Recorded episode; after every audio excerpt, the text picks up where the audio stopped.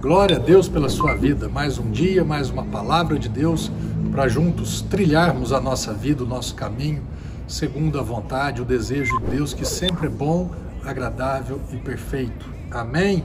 E falando sobre isso, aqui Provérbios capítulo 20, verso 24 diz que os passos do homem são dirigidos pelo Senhor.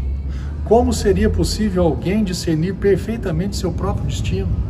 Tem pessoas, sabe, que estranho, que é doido, como eu já fui, o que eu quero eu faço, o que eu gosto eu faço, dou a quem doer, isso é bom para mim, ok, não é bom para o outro, problema do outro, meio, meio não, totalmente irresponsável, totalmente autossuficiente e de repente a nossa caminhada começa a ficar meio estranha, meio esquisita.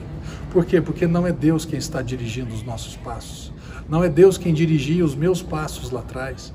Não é Deus que conduzia minha vida, eu conduzia minha vida.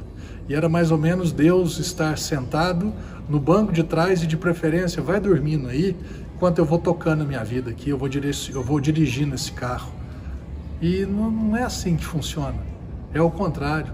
É Deus no comando, na direção, e eu do lado dele ali, ele falando assim: vamos, esse daqui é o caminho mais bacana. E você não conhecendo perfeitamente o seu destino, você fala, não, mas eu estou meio apreensivo, eu estou meio com medo, será que vai? Deixa, fica quieto, calma aí, eu conheço esse caminho, eu vou te levar a bom termo, você vai chegar no final com êxito, com vitória e com alegria na sua vida.